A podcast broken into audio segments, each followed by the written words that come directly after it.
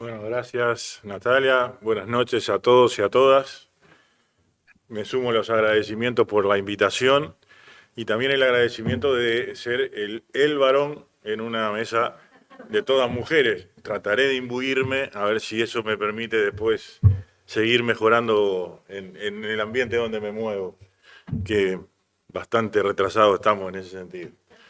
Eh, yo eh, creo que sí, hay una parte de todo esto que estamos de alguna manera eh, refrescando, analizando, recorriendo, que muchos de ustedes y los uruguayos lo vivieron y algunos lo vivimos en parte. Yo me reivindico integrante de la generación 83 para no reconocer que soy sexagenario, que suena horrible, pero mm, lo mío se reparte entre lo leído y lo aprendido y lo escuchado, como hoy, hoy mismo este, fui aprendiendo cosas, y, también lo, lo vivido.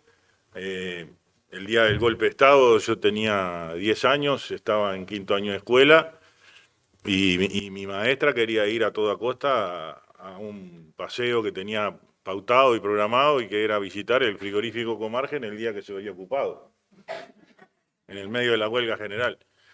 De los dos demonios, la maestra mía no tenía ni idea, eso evidentemente. Eh, y mi padre le decía que sí, que, no, no, era buen momento para salir eh, a, hacer un paseo con los niños. Eh, pero claramente de ahí en adelante, sí, para mí, la dictadura, el terrorismo de Estado y demás, lo empecé a vivir a partir de no poder juntarnos seis muchachos en la plaza de Santa Rosa, donde yo vivía, que enseguida pasaba el comisario, ¿no? Y, ahí, eh, ahí estaba la dictadura presente y constante y sonante.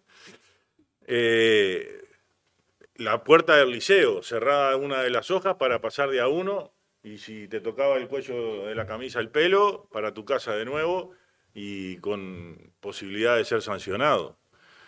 Eh, soy de los jóvenes que eh, nos movilizamos a llevar una nota en el 81, por ahí, al rectorado de la universidad para que no pusieran el examen de ingreso que finalmente pusieron en la universidad. Eh, y soy de la generación que cuando hubo que discutir entre nosotros si aprovechábamos una rendija de libertad, que era la posibilidad de las asociaciones profesionales a nivel de trabajo y la posibilidad de la asociación estudiantil a nivel de estudiantes, fuimos por la ASEP y por el PIT. Y bastó que recuperáramos la libertad y, la democracia para que le agregáramos un guion y éramos todo lo mismo. PIT-CNT, ASEP-FEU, éramos la continuidad histórica. Entonces, creo que hay una, nueva etapa de la impunidad que es parte de la lucha que tenemos que enfrentar en el día de hoy. Y es aquellos que quieren construir este relato en el que parece que había una guerra, que no sé cuánto, que todo eso, y ahora ya pasaron una fase ya difícil de tragar, difícil de tragar con personeros de esa generación 83 a la que yo estoy reivindicando, diciendo y, transformando nuestra consigna del nunca más terrorismo de Estado, incluso poniendo nunca más utopía. Esa si ahora vamos a tener que dar lucha para que no nos dejen tener sueños, ya, ya este, hay gente que cree que, puede pasar una fase de impunidad moderna que, que, no sabe con qué, con qué pueblo se está enfrentando.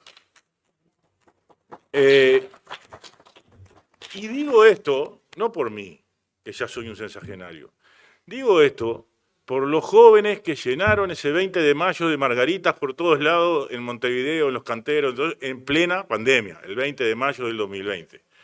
Por los jóvenes y mujeres que fueron las caras principales de las ollas populares, esa gente que un ministro de chaleco, abogado, especialista en, pleito y en, y en este, y en, y en cuestiones parlamentarias, un ministro de Desarrollo Social se dedicó a ponerlos en tela de juicio si no se habían quedado con algún eh, alimento, con algún kilo de arroz o con algo por el estilo.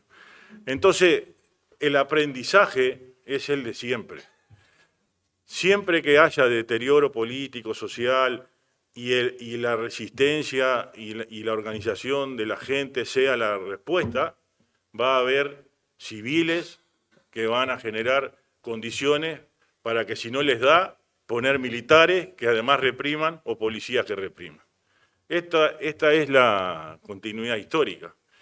Y en esto el agradecimiento es porque a la Fundación Sermar Miguelini le, debemos también un apoyo fuertísimo en, todo ese proceso de solidaridad que, recorrimos en esta, en esta época de, pandemia.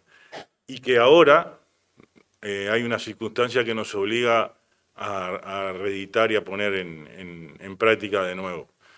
Tenemos que ser capaces de asegurarle agua potable a quienes no, no van a tener posibilidades todos los días de tener bidones.